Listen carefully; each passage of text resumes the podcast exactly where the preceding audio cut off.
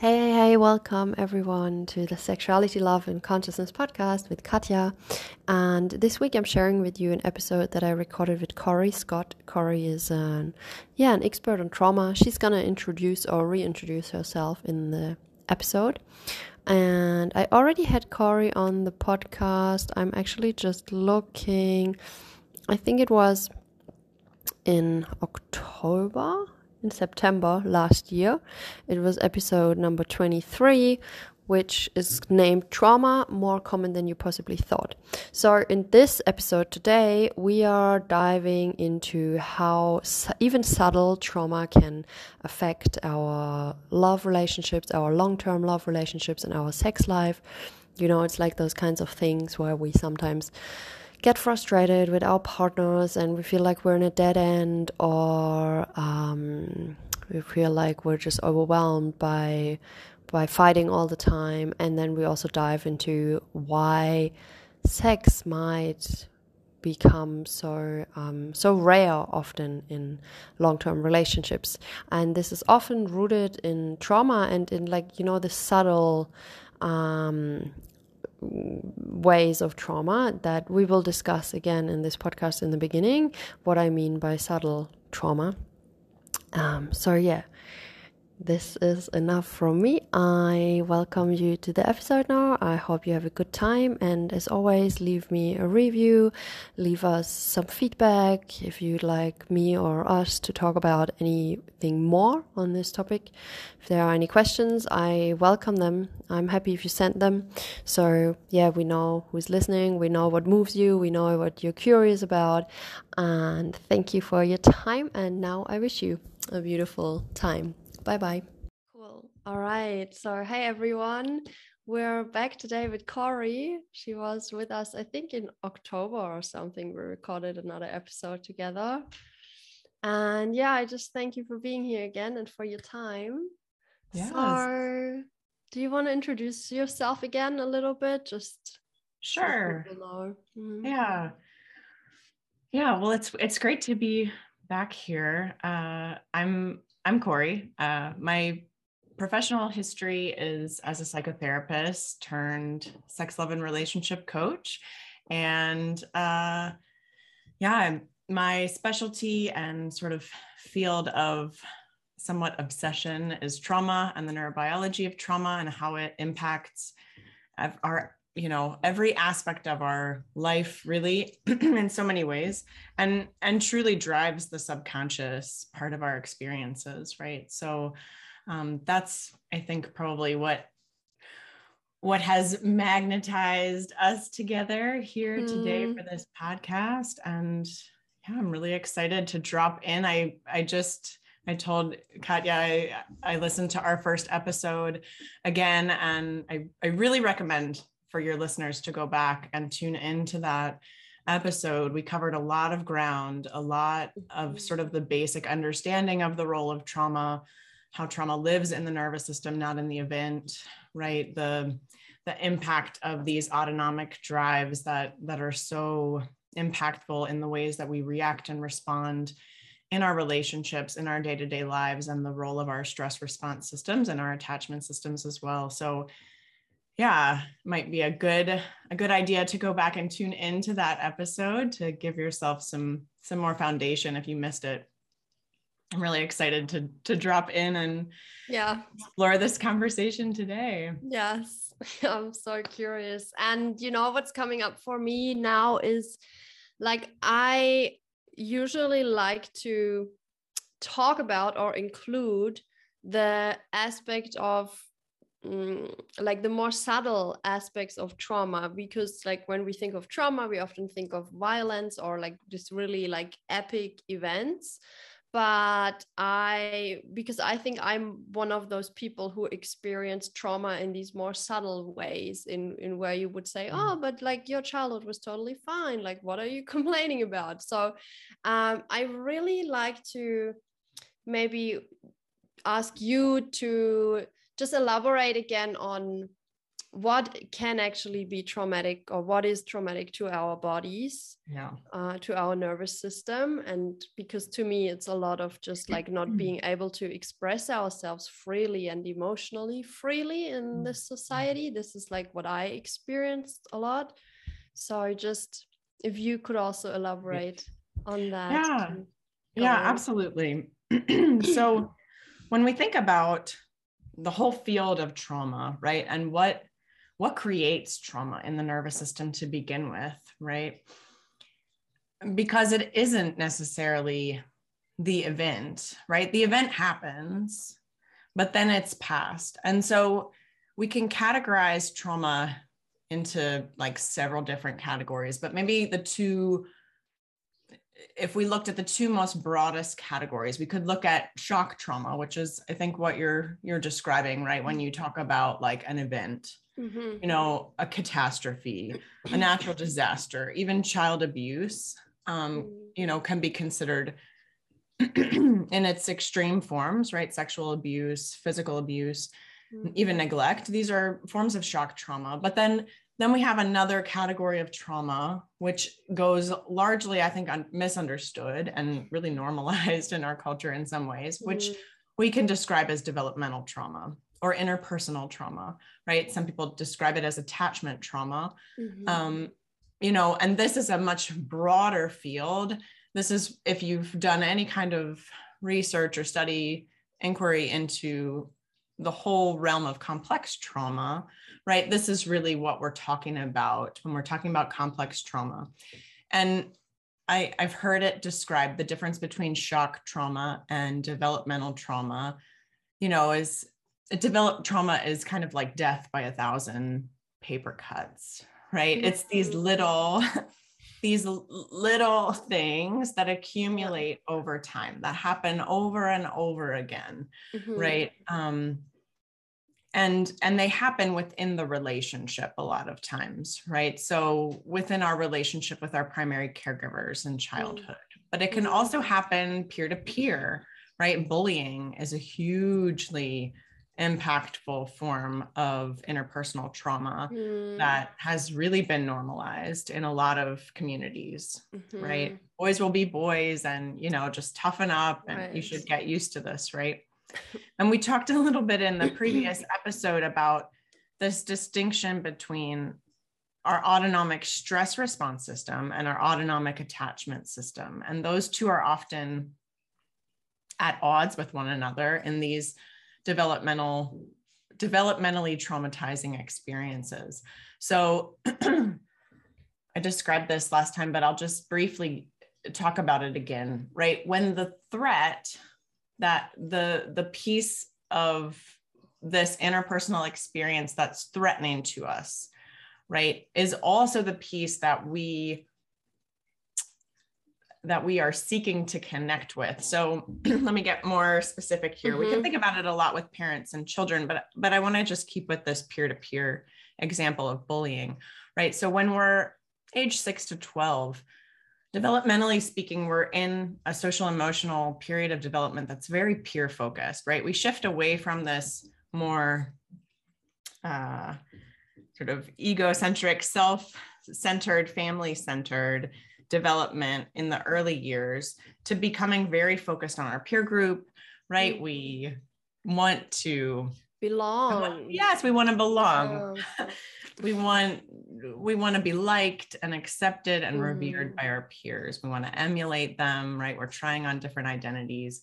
Mm. And when that same group is also poking fun at us sometimes, mm. right? Publicly humiliating us, again, it creates this push pull where I need to belong to this group to feel a sense of my really safety because, mm. you know, I think from a logical standpoint, a lot of us don't understand that for our bodies, there's not a difference between a real and imagined threat, right? So we can know, rationally speaking, well, those kids are jerks, right? That, that popular group is really misusing this child and, you know, being super manipulative and it's it would be better for them to to reject that group right and go out on mm. their own but we're social creatures, right? Mm. We're deeply wired to abandon actually our survival system in order to belong because to be rejected from the pack does mean death if we go back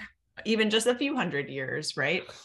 Um, you know, so it's better to stay with a sense of belonging and connection to the group even though you're getting beat up or you're you're being humiliated and you don't know when it's going to happen again at least mm-hmm. you know on some very deep level yeah, you'll yeah. survive right and so this is just the way that we're wired you know and and it really creates a lot of internal disconnection dissociation right dissociation is one of the the biggest factors that determines whether an individual will develop a trauma response from a traumatic event, right? The higher your levels of dissociation, the more likely you are to experience pathological levels of, of, of a trauma response in mm-hmm. your system, chronic trauma. And a lot of those that that dissociation got laid down very early in life, right? This the structural dissociation that we talked about in the last episode where where right you have to your your body is at war. The attachment system wants to stay connected. The survival system wants to flee. One body can't do two things at the same time mm-hmm. and so we mm-hmm. dissociate. And it can happen really early in life. We can inherit it epigenetically right? Um, some of these tendencies to dissociate. So it's so complex um, yeah. but it, it's really an invitation again to to have compassion compassionate mm-hmm. kind of mindful awareness of ourselves and and to say wow there's a lot here that maybe seemed very normal right the mean girl dynamics mm-hmm. i experienced in middle school yeah. you know yeah we see it in tv we see it in movies it's mm. it's really mm. normalized and it's just a part of it but it's also really impactful and if you're a kiddo who has early childhood developmental trauma with your attachment figures with your primary caregivers you're going to be all the more at risk of you know more traumatization mm-hmm. in those mm-hmm. middle school years right, right? yeah and i i was also recording an episode with marina a few months mm-hmm. ago and she was saying the term of a pandemic of disembodiment that's have mm. that's in place in our society and i just so feel that and i think like that's basically the dissociation you're talking about we're just like not really living in our bodies and i like i from my observations that just simply comes from as young kids we're already being like kind of pushed into a scheduled day and mm-hmm. we have to eat at certain times and we have to go to school and and then there is also the emotional side of things where we just like learn not to be too angry and not to cry too much so yeah. That creates a disruption in the body as well right because we have to mm-hmm. like suppress what we're feeling in order to just like please the people around us again or create yes. harmony in yeah quote unquote harmony so Absolutely. that mm-hmm, i just wanted to bring that as well because that's what i see so much in the world and i just want to like shed light on that yes as we absolutely yeah, yeah. Yes so from a tiny age right mm-hmm. we're told you can't have a tantrum mm-hmm. in the mm-hmm. grocery store. Yeah. And and it's not so black and white. I don't think the answer is like let your children just, you know, have a tantrum right. in the middle of the road, right? They could get hit by a bus. yes. I mean, that's why I say these things are complex. There's not yeah. a clear black and white answer. So but you're right. We do need to give more space for our emotional bodies, right? This is a I think a big piece where we disconnect from the soma, from sensation in the body, this living, breathing, dynamic mm. animal body that we all occupy. And mm. and it and we really are sort of taught when we're allowed to feel certain feelings and how mm. you know we we don't even really distinguish for children the difference between behavior and emotion. These are two different things right? We say you know stop screaming right? But there's an emotion that's driving the behavior of screaming. Mm. and if we can actually acknowledge that and name it for our children and help them to understand like yes i'm an emotional being right mm. um, so mm. often we're just really behavior focused and not as yeah. much emotion focused right right so true yeah yeah so and and then what happens i think a lot of times what happens is we learn to disconnect and disconnect from our emotional bodies and then in mm-hmm. turn our physical bodies yep. so much and then our physical bodies right are being objectified and there's all this meaning that's you know socially speaking yeah. being ascribed to our physical form that we almost even some of us go to war with our bodies mm. right to try to control our bodies you know control our emotional bodies which feel just so out of control um and and then we we become adults and you know for a lot of more monogamous leaning folks the we get into intimate partnerships and it's like all of that suppressed content is like mm-hmm. right up in our face. Mm-hmm. And I don't think it's particularly, you know, I don't know. I mean, here we have high rates of divorce, right? You know, really long term partnerships are more, um, yeah, they're less common than not. But at the same time i don't feel like it's really normalized what what is required in terms of social and emotional intelligence mm. and reconnecting with our bodies you know we don't we don't understand that that's the missing link to being able to maintain long-term partnerships whether whether monogamous or polyamorous right like these are all relationships like mm-hmm you know, it requires us to dig deep and to be with ourselves and our truth. And so much of that subconscious content is playing out as soon as you get intimate with someone, you know, mm-hmm. and it's mm-hmm. and it's the same stuff that we were told to shut up and sit down and put our hands in our laps and you know smile. Yeah.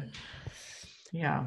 Um so yeah let's talk about relationship like i also would i'm wondering how much you have to say on this like you know the initial like uh pink glasses face of the relationship where we're just like oh my god he's the one and i'm feeling all the things and mm. i yeah would actually i'm hoping now that you can share more about this because i heard this often but don't know much about it that in the beginning when we meet another person they're usually yeah like triggering these uh, subconscious needs within us and mm-hmm. and usually in a way where we're just like projecting the oh my god this person's the one mentality and mm-hmm. then after the 6 to 12 months phase there's like all this other stuff coming up where we're like what am i actually doing with this person so can you elaborate on that yes well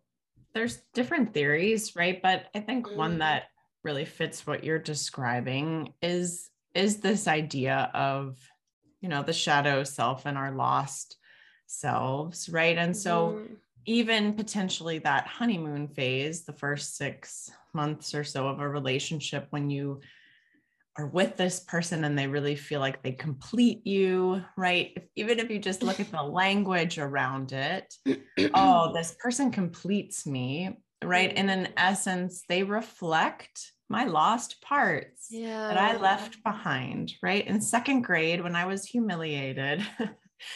for being a class clown or making a joke, and everyone laughed at me, and the teacher you know, discipline me in front of the group. And I decided it wasn't okay for me to be playful, you know, and jovial in public settings. And now I'm 25 and I meet this really playful, jovial human and I just fall madly in love. And it's not necessarily the, I mean, there is potentially an element of it that is unique to that other person.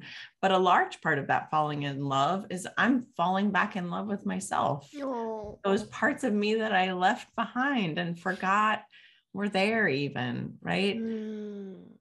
But then what happens, maybe, you know, with humility, I want to explain this story because it's just an inquiry, I think, for all of us to, to explore. It's true for me, as it's true in my relationship. So, one way to think about what happens then is after the honeymoon phase, we start to realize that, well, maybe not consciously, but our subconscious parts begin to realize that this is a different person. This is not, you know, just my jovial, playful, lost part of myself. Right. And so mm-hmm. those projections start to kind of break down because I am dealing with another autonomous human being, right? Who has their own complex, you know, configuration of parts and lost parts and shadow parts. And so we start to feel the disconnection that's there, right? Mm-hmm. And we also start to feel, start to really feel the false selves that have come up and been developed to to replace i guess in some ways those lost parts mm-hmm. they start to rear their ugly head and then this is what i hear from people is like i hate who i am when wow. i'm with this person wow. right i i hate who they make me be i don't like mm-hmm. myself when i'm with them well mm-hmm. you know in some wow. ways we could reflect ah, so you're being intimate with this person, right? You're getting to see all your sides.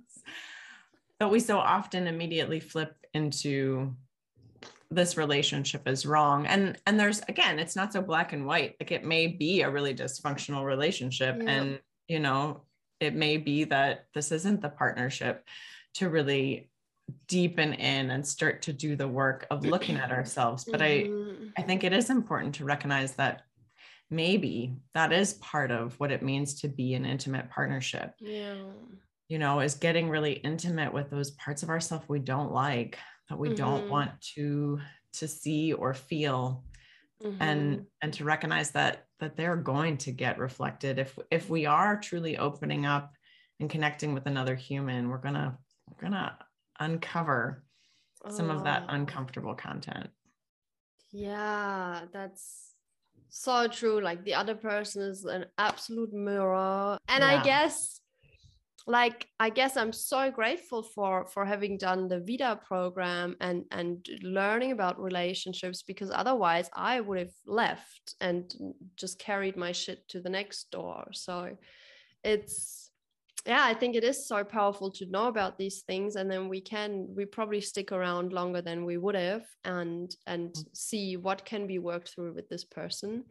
And yeah. and maybe it's not for the rest of our lives but i guess there is so much healing that we can do in partnership. Yes exactly. Um, all that that you know the attachment trauma heals in relationship. Yeah. So there is the relationship with self right? That's like maybe the first relationship. And that's where I really love to work with my clients, right? Is with all these parts, the inner child parts, mm-hmm. there can be mm-hmm. many of them, those inner adolescents that bring so much color to our lives, right? All the, the perpetrator parts, the victim parts, like there are so many you know, I, Tantra teaches that we have the universe inside of ourselves. Yeah. And I really find this to be true. Mm-hmm. So if, you know, if you see something in someone else that you think, oh my word, never, ever, I can't even understand, you know, that, that's maybe a reflection in and of itself. Yeah. Um, but, but yes, I agree. I don't think there's anything necessarily better or worse about you know staying in a relationship again it's not it's not so black and white yeah with the relationship with self sometimes it's truly like meeting myself to actually say no i'm going to put my foot down and and leave this, mm-hmm. is not a mm-hmm. healthy relationship and it's not healing it's actually mm. re-traumatizing i keep mm. finding myself right in this cycle of abuse and yep. I I need to show up for myself and mm-hmm. and make the change that's leaving. It's a really important piece of it. And you're right, there's so much to be gained from deepening in, mm-hmm. right? I've I've been with my partner since 2003, so wow. like 18 years now. And you know, I it's such a mixed bag. Like it's not a, it doesn't look pretty. I mean, we have a mm. Think a really healthy, wonderful relationship. I'm probably more in love with him than I ever have been. Awesome. Right? But the only thing I think that has kept us together is that we've both really committed to making our relationship yeah. you know a place for personal development and yeah. to look at our stuff and to heal together and again it sometimes it looks really really weird. Yeah it doesn't look yeah so so like you know nice and neat and yeah right it, it looks sloppy but, but I think like one thing that you also said, like the relationship a place of personal development, and I guess that's like like so far what I see it from my partner and myself, and then from other people, I think it's really important if you want to keep it going that both parties are really up for this journey of of looking at their stuff and looking at themselves honestly. I i feel like otherwise it's going to be really difficult to go on harmoniously together. Yeah. Yeah. Yeah and and that also doesn't you know doesn't guarantee all right well well and i'll say too even when when both parties are committed to that sometimes it just takes one person you know mm-hmm. i remember i had a we had a couples therapist years and years ago who said it only takes one of you to start over, but somebody has to yeah. do it, right? Wow. Like somebody has to be willing to take that step. And I hear her voice a lot in my head. You know, when when we're going at it and just like butting heads, right? It's like, okay, maybe he's not willing. Will it's so glaringly yeah. obvious to me what his part is in this, right? But maybe it's my, because I can see this right now, because I'm resourced enough to say, wow, this is a really fucked up dynamic. uh-huh. Maybe that is also indication that that I can take that first step toward repair. Yeah. You know, toward toward letting it go, setting it down, reconnecting and trusting yeah. that like we can develop something something you know a foundation of connection and safety and stability to where then we can come back to this issue um, i talked mm-hmm. about it in our last episode but i really have this like i'm like a moth to the flame if there's some form of disconnection right. in a relationship it's one of my superpowers right i like sniff it out immediately but it's also a real detriment in my intimate relationships because sometimes you need to take a break right you need yes. to yeah. not try to resolve it all right now. Yeah, yeah. right. And shift the focus. Um so yeah. Yeah.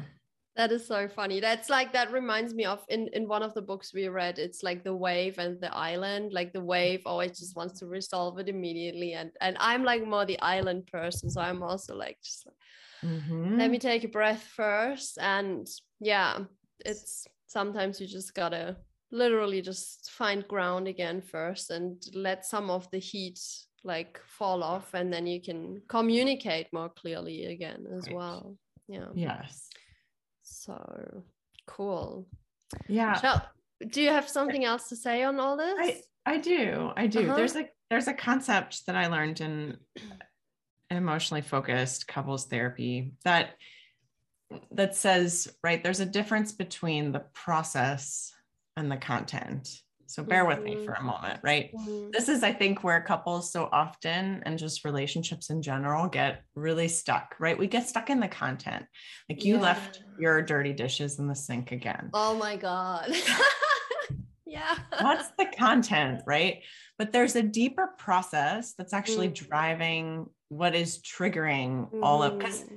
who cares that there's a dirty dish yeah. in the sink, right? That's not actually creating the anger and rage that's coming up yeah. I mean, it, it feels very real. It feels like it is the dirty dish. Yeah. But the dirty dish is often just symbolic for the deeper yeah. process, which is my maybe my partner doesn't show up and carry their weight in this relationship, right? Yeah. Or my partner doesn't see me and my needs and validate them, right? So those are the deeper processes. And that's part of the trick to slowing down and being able to reconnect is being able to relinquish the power struggle that's very content focused, yeah. right? Yeah. Who said what? What is the content really of what this fight is about or this disconnection? Mm. And be able to track what are these deeper processes? What are the deeper unmet needs that are coming up? Yeah. And creating all of this emotional reactivity, this desire to just flee and give up, right? Mm-hmm. Or this itch to like attack. And when we can start to get to know the deeper processes in our relationship, then we can become allies for the relationship yes. itself. Yeah. Right, which is the beauty of Stan Tatkin's work, what you're referencing mm. there, right? Wired for Love, where he describes anxious and avoidant attachment as as the waves on the island. And I don't particularly love necessarily this term, but he talks about the couple bubble, right? Yeah. That there's this like third entity of, of the uh, relationship. And that as we start, to me, that's that's the couple bubble. Which, if he ever listens to this podcast, like, please just change that term. so hard to talk so to people. funny. It doesn't it. resonate with me either. but feel... my partner loves it. oh yeah. Well, good. Then I'm glad if it works for some people. I always feel yeah. really silly talking about it, but it is a great concept, right? That to me that encompasses like all of these larger processes, right? The space mm-hmm. between us. I'm an individual. My partner is an individual, but then there's a yeah. third entity, which is the relationship. Yeah. Right and and as we start to tend to the relationship and track these themes in the relationship then we can detach from like oh it's not about me and it's not about my partner. It's about this other entity right? Yes. and we can work together to start to shift that and it doesn't become this push pull kind of power struggle between two individuals. Yeah. Yeah i love that. I noticed that we just had my boyfriend and I had a couple of weeks ago something similar and I like it got so ridiculous where we were just literally just blaming and shaming each other where where I thought wow I had no idea that I could even still go into this state of yeah. being or acting and and then I said to him, you know, I think we're just being frustrated about something else, actually, which was pretty clear already, which it was. And and we're just like throwing that shit at each other because we're like the only people around right now. And as I said that, I already started crying and started like feeling what I actually wanted. And I said, you know what I really want is actually just like hug you right now. Yes. And as we did that, we started giggling about each other and how ridiculous this is. And yeah. we we just said, okay, like we are actually much better off dealing with this frustrating outside circumstance together. Yeah. And and just like being gentle with each other again. And that was so beautiful to to break that pattern of yeah of trying to solve it by being angry at somebody else but actually realizing we are allies and it feels just so much more nurturing to to hold strong together and yes. and to go through it together that was yeah. so beautiful and oh. dropping oh. righteousness is like a big one for me like whenever i'm trying to to um what's the word i'm looking for like to to to get my point to be the best um yeah. i know that something's off mm-hmm. yes totally that's usually a good pointer that when you're just trying to be right, you are like not quite on the path of love. yeah. right. Absolutely. I love that. And was that I'm curious for you was that was that the the sort of alarm or was that where you were able to catch yourself and make that shift when yep. you saw yourself kind of digging your heels in and needing to be right yes yes so it was in that particular experience it was quite intense and mm-hmm. i there was I noticed that there was for like it was going on for like 20 minutes or half an hour. And there was a time where I just wanted my partner to to to meet me to say to me yes I understand you or yes I'm sorry but he was just like not giving it to me. Mm-hmm. and and that was when I understood like I have to I have to understand myself and what I really want. And I I actually what I really want here is gentleness and connection like mm-hmm. i love what one teacher of mine said every conflict is actually a cry for deeper intimacy yeah and and that has proven to be true uh, mm-hmm. every time really so when the friction is really intense and i'm glad because i noticed that my ego gets exhausted quite quickly these days. So i'm just like you know what? Like fuck this. We're here to do better. We're here mm-hmm. to to transmute this stuff. So let's see what we can do. And sometimes it works really gloriously and sometimes there's still some residue that needs to be like softened through. Like like gentleness is really often what i feel is a, a path sometimes yeah. we have play fights as well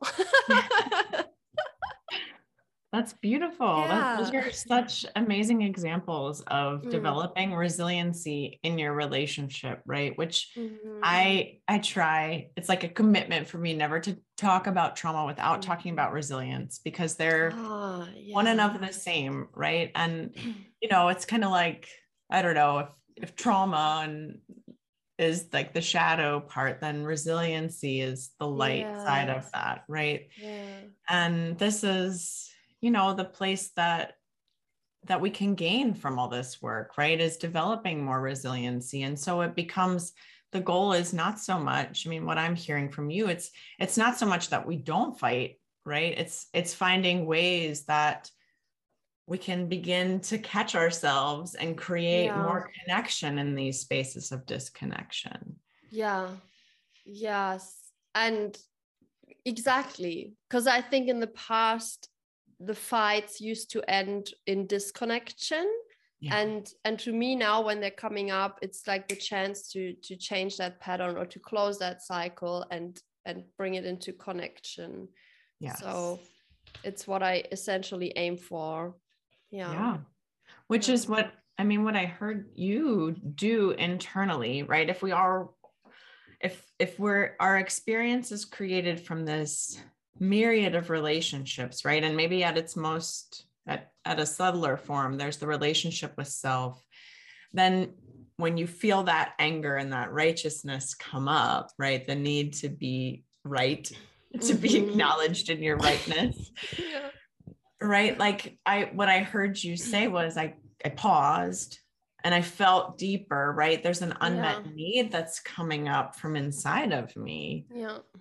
That has the opportunity when I actually acknowledge that and name it and bring it into consciousness. Yeah. It's the source of repair and connection.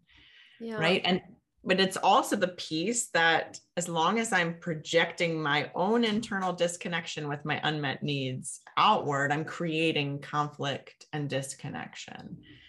Exactly. One and the same, right? So, yeah. Yes and and what i also just want to say is when i'm in that situation or in that mode of wanting to be understood i'm expecting my partner to be like this perfect unconditionally loving being and and i don't see in that moment that he's also hurting and wanting me to understand him yes. and and that's i think that's so important as well that like because I can definitely just say that from personal experience that I tend to um, expect my partner to just be that perfect human and yeah. and because he is in a lot of ways like holding me so much deeper than anybody has before.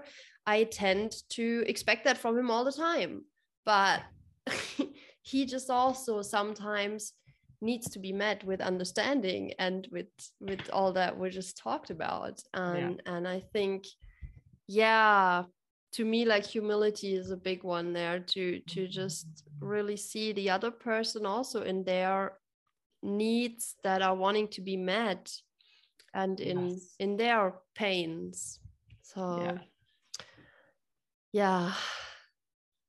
this is so good. it is. It's so there's so much hope, you know, not hope in I don't know. I have optimism. A, yeah, there you go. That's that's a good word for it. Right. There's growth opportunity and there's uh-huh. You know the the chance to really turn it around and and to see that our problems these places of disconnection in our relationships are the portals. Yeah. Right? Yes yeah, they're not really problems to be fixed like they're opportunities to drop in with and yeah. to get intimate with yeah you know yeah cycles to be closed yeah mm-hmm. well and new new parts of ourselves and new aspects of our relationship to uncover right yeah. like you know again it was that that righteousness that actually helped you to connect with the unmet mm-hmm. need right mm-hmm. yeah it's like a signpost it's like mm-hmm. here look mm-hmm. look down there yeah. yeah so shall we go bring this a little bit into the sexuality part yeah. as well like how does all this also play out in how we live our sexuality like yeah what it's like bam the next world. yes. yes. Well, because yeah. Yeah. Speaking of those like lost and shadow parts, right? I mean, so much of our sexuality has is rejected, right? Mm-hmm. From a young mm-hmm. age, we don't yeah. really fully, in a lot of ways, many cultures don't allow children to be sexually expressed and mm-hmm. celebrated, right? And to have that normalized.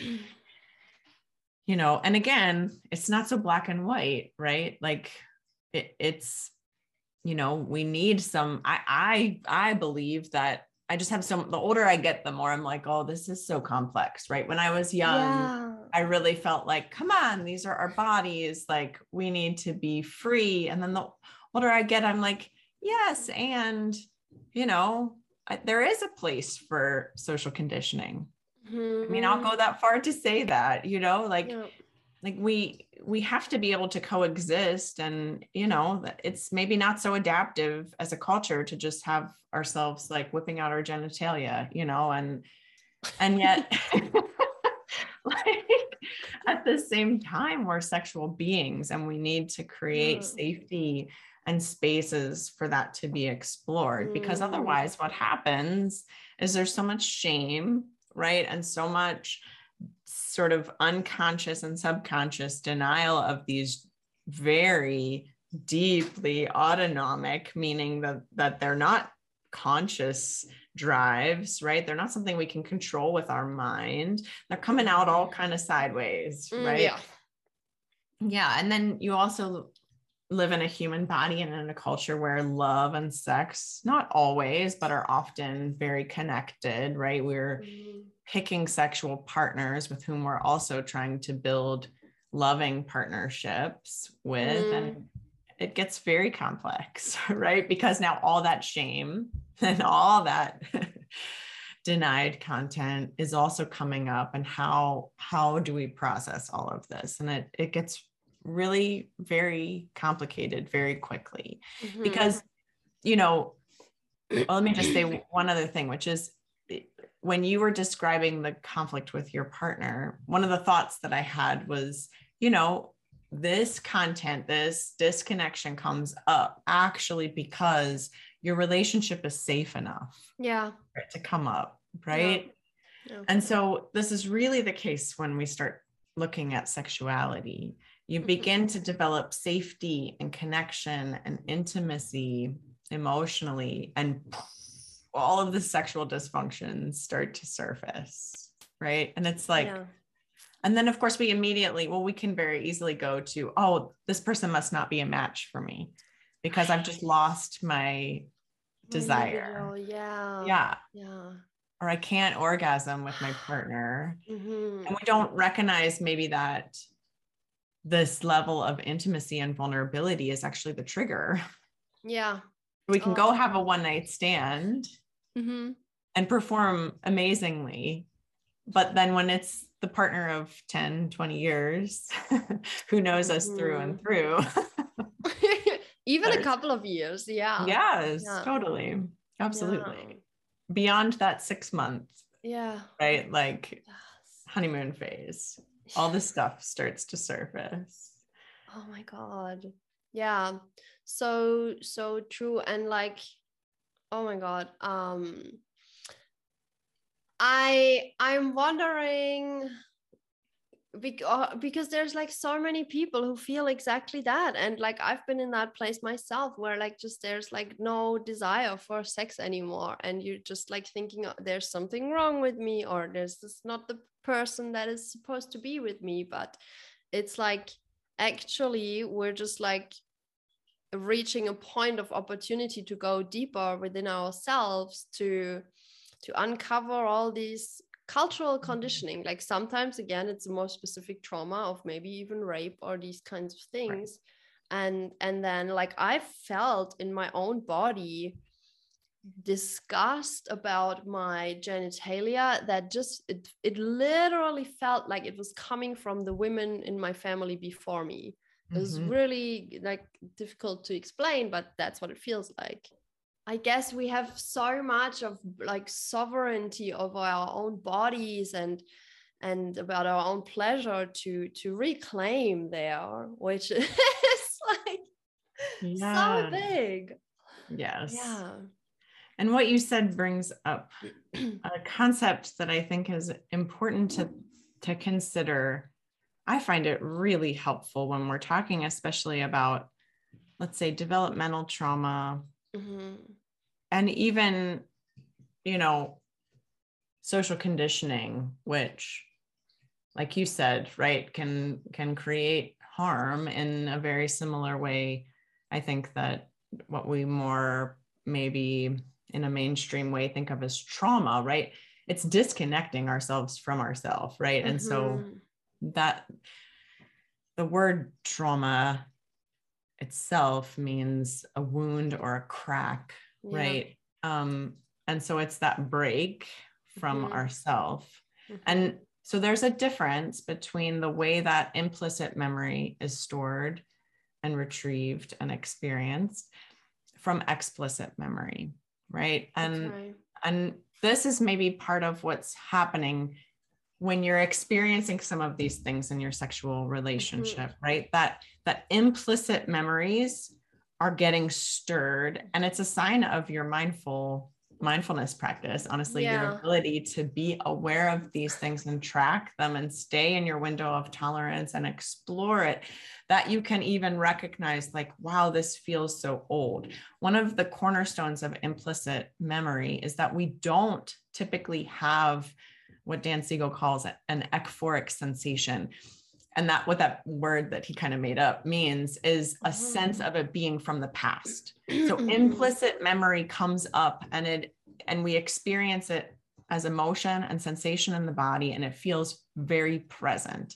And this is so often what's happening in our intimate partnerships is we're we're getting these implicit memories triggered right? And they're coming up but it doesn't feel like it's a memory from when I was one and a half. Yeah.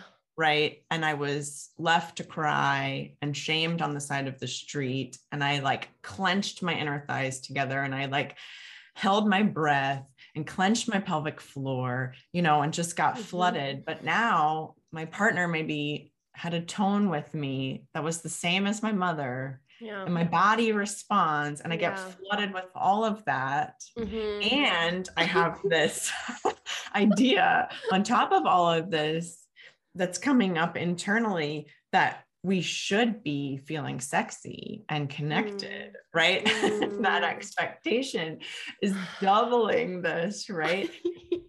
and all along, I'm essentially having a flashback. It's mm-hmm. just I don't even recognize that this is a memory that's coming up. It just right. feels like it's happening right now. Right.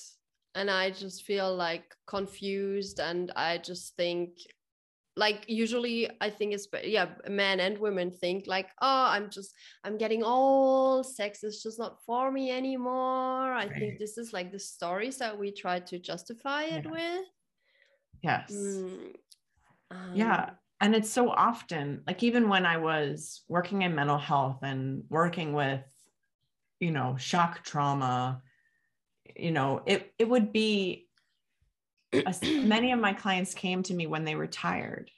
So let's say they were in the police department, right, for 30 years, mm-hmm. didn't have any symptoms of PTSD, but then they retired and now wow. they're like supposed to be relaxed. They're financially stable in their uh-huh. life, yeah. right? And all of a sudden they can't sleep. They're fighting with their partner who they've been with all the whole time and had a fairly stable relationship, right? And and they came into therapy like, what the heck happened? Right. And it was like, oh, you finally relaxed enough that all yeah. of this content yeah. could come up. Right. Yes. And and it's that way too when we get into and develop like intimate relationships and we start to explore our sexuality with our partners it's like we're beginning to create this realm of safety and connection with these deeper parts of ourselves and we don't realize that that safety and love and belonging while they're these beautiful ingredients that create thriving the process of that is as you begin to create that in your life all of the wounding starts to come up. Yeah. Right and so you know it's so helpful for me to explain to my clients like there's a function in these this dysfunction right? Whether it's that you can't get an erection or you've totally lost your libido right? That it's a sign actually maybe that that you're on the right path like things are getting worse. Right. Because you're moving in this direction. And so yeah. really bringing a level of curiosity and honor to these things that feel like my body is just not cooperating right? We can feel so powerless in our especially yeah. sexuality right? It's so it's so not thought driven. I mean you know we can obviously have pathways that are linked with certain ways of thinking but it but it's very body driven so yeah it's important to recognize that symptoms start to come up when we begin to create safety when we mm-hmm. begin to mm-hmm. connect with our sexuality and it's not that we're taking five steps back, even though it feels that way. Yeah. It's that we're creating the safety and we're connecting with this stuff so it can come to the surface. Yeah. I also love about what you're saying that, yeah, that when the stability is in place to a certain degree, it can seem like our libido is disappearing. But what I also find is that almost like the voice of our body gets louder and our body shows us that it doesn't want to have this rushed sexual experience anymore actually mm. like like this whole quickie and fucking and doing it fast and just having this blow off it's like it's not sustainable for our bodies and and i think men as well as women need this deeper sense of there's somebody who's taking time to hold me to caress me to feel me and to really be there with me and for me and and for the body to relax and open up. And i is isn't it that the erection comes from parasympathetic activity or is it the other way around like right well i mean it's a bit oversimplified but ah, but we okay. can say that sexual arousal is more ventral vagal right the socially connected part of our parasympathetic nervous yeah. system right um not the dorsal vagal that that's the part of the parasympathetic nervous system that throws us into freeze and collapse but the ventral vagal right um, that that part that can, that is relaxed and safe and mm-hmm. oriented presently right that's that's the piece that starts to wake up arousal you know sexual yeah. interest and orgasm itself is a sympathetic nervous system mm-hmm. behavior, right? And so this is why I, one of the reasons, I mean, one of many reasons why I'm really, really fascinated and and I love working with sexuality because it requires us to really what I describe as ride the wave of the nervous system, right? Mm. Activating up into our sympathetic, right? Fight, flight, that that more activated nervous system response that's the space of orgasm and then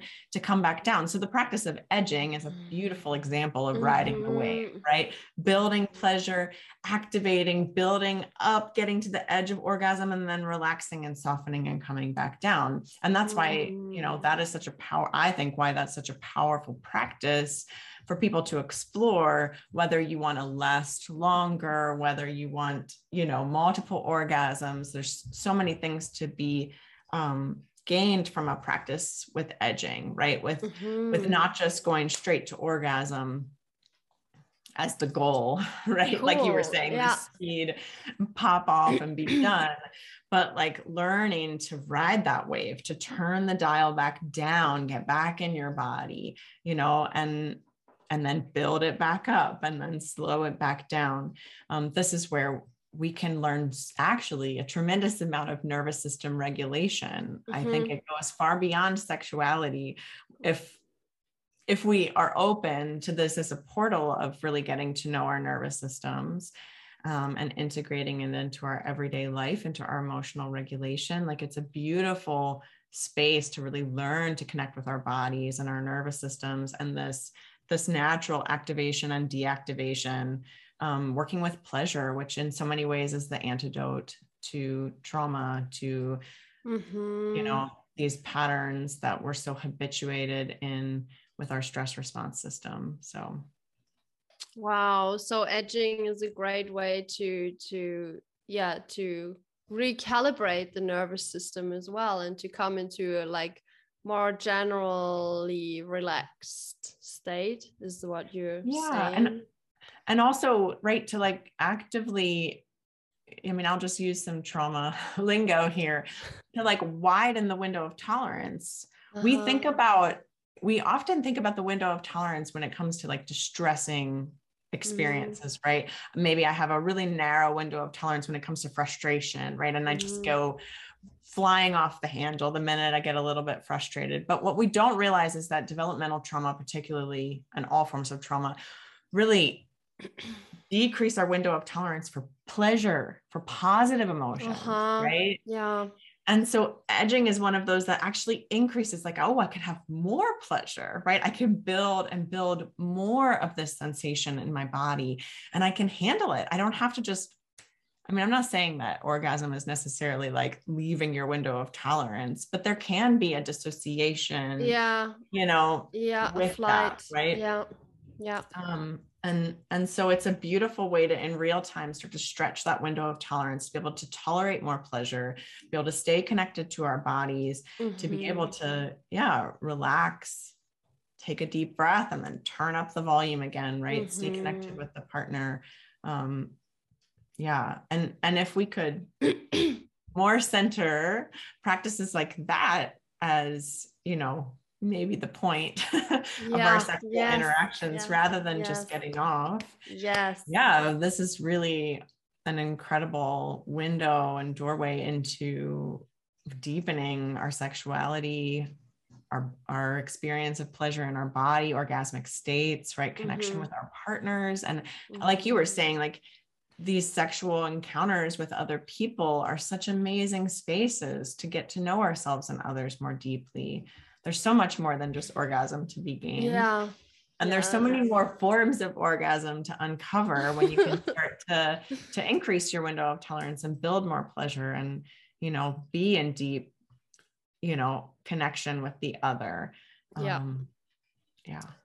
Ooh, yeah, and that is so powerful because I just I also had to learn that like my body wants to feel connected and not just have sex. And so there is like such a huge field of play uh, where we can connect without the actual penetration and and and just like exploring the bodies and that's where i just love this tantric or conscious sexuality coming into play because it gives us so, so many tools of working with the breath and working with sensitizing ourselves all over and just like spreading the pleasure all over the body and and that is just like such powerful tools to play with and to take this focus off of this yeah rigid fucking with orgasm and and and yeah just really unfolding more into the beauty of our whole selves of this universe that we are. Yes. Yeah. Pleasure really is the point right? You know mm. i mean this mm. this whole podcast has the orientation of being focused on on the role of trauma right? And and i would say like that this is i think the next frontier perhaps for for people looking and researching and talking about trauma is recognizing that it's not so much about the pain yeah maybe right it's actually yeah. about the pleasure right and that's where the real healing is and yeah. we talked about this in the last episode but of you know if stabilization is your goal you're maybe i mean i would say maybe you're even missing the point mm-hmm. you know because you haven't gotten the whole way through that sequencing that stress cycle into the ecstatic Expansion. pleasure that comes yeah. from actually surviving these traumas right and yeah. and what that feels like in our bodies and recognizing that we we really have as a as a larger society and culture super narrow windows of tolerance for pleasure. You're allowed mm-hmm. to experience pleasure in some very specific ways for limited periods of time, right? It's the dessert course at the end of the day. It's the like two weeks of vacation you get a year or whatever, right? It's like this tiny portion. But maybe like true healing and liberation comes from like what if it was two weeks of pain and the rest pleasure you yeah. know like we do yeah. need to feel the pain and look at it and talk about it and begin to relate to it differently but the point is the pleasure beginning mm-hmm. to center that beginning to tolerate it beginning to explore it as its own portal we really live in a problem focused pain focused yep. culture and yeah this is why I think sexuality and trauma healing really are connected yeah. in some big ways beyond just you know for sexual assault survivors you know people who've directly experienced trauma in their sexuality it's it's true maybe for all of us certainly you know as beings with attachment systems mm-hmm. and you know sexual organs and all our variety of orientations and how we experience pleasure and connection and love and belonging but sexuality is a huge piece of it. So yeah. yeah, yeah that's that's amazing. Like I just also want to say, like, when we start expanding into pleasure, it's like we're holding the torch of light into ourselves, and that mm-hmm. automatically also brings or like shows us the dark and hidden parts. So it's like this. Uh, what's I don't know what in the trauma world they use there's a special word this tidilation or something like oh, pendulation pendulation. Mm-hmm. yes where you're just like going in and out and and and by that yeah it's like also the edging what you explained. And so mm-hmm. i think that's yeah to learn to play with that and be with that i feel like it's almost another podcast in itself because but maybe we leave it at that that it yes. can yeah that that's why sexuality and pleasure is also so triggering often why why we can maybe feel like super turned on and as you said earlier our partner just like moves in a certain way and our body remembers something and shuts down and yes. i just maybe want to like normalize that with by saying this here that this is because of what you shared and that it's totally normal. And i think it's really important that we learn to hold ourselves in that or to ask from our partner to be with uh, with us in it. Yes. so i really found personal work with with these tender parts of myself. They're really really helpful that i don't feel like completely overwhelmed. I can still feel overwhelmed but i still know what is happening. Mm-hmm. um so i can still be a bit more relaxed about it or okay with it. So i think yeah that's so useful to to learn to hold ourselves first or to see these parts of ourselves first. And then we can also in relationship and sex um much more like easily sounds a bit weird but much better share ourselves in this vulnerable state with another right yes Absolutely. Yeah. Cool. Absolutely. Oh, I just love talking with you. yes. I really enjoyed it. This was yeah. so good. Yeah. Yes. Thank you. Mm-hmm. Is there mm-hmm. anything else you want to say to finish off? But I think we're, yeah. Yeah.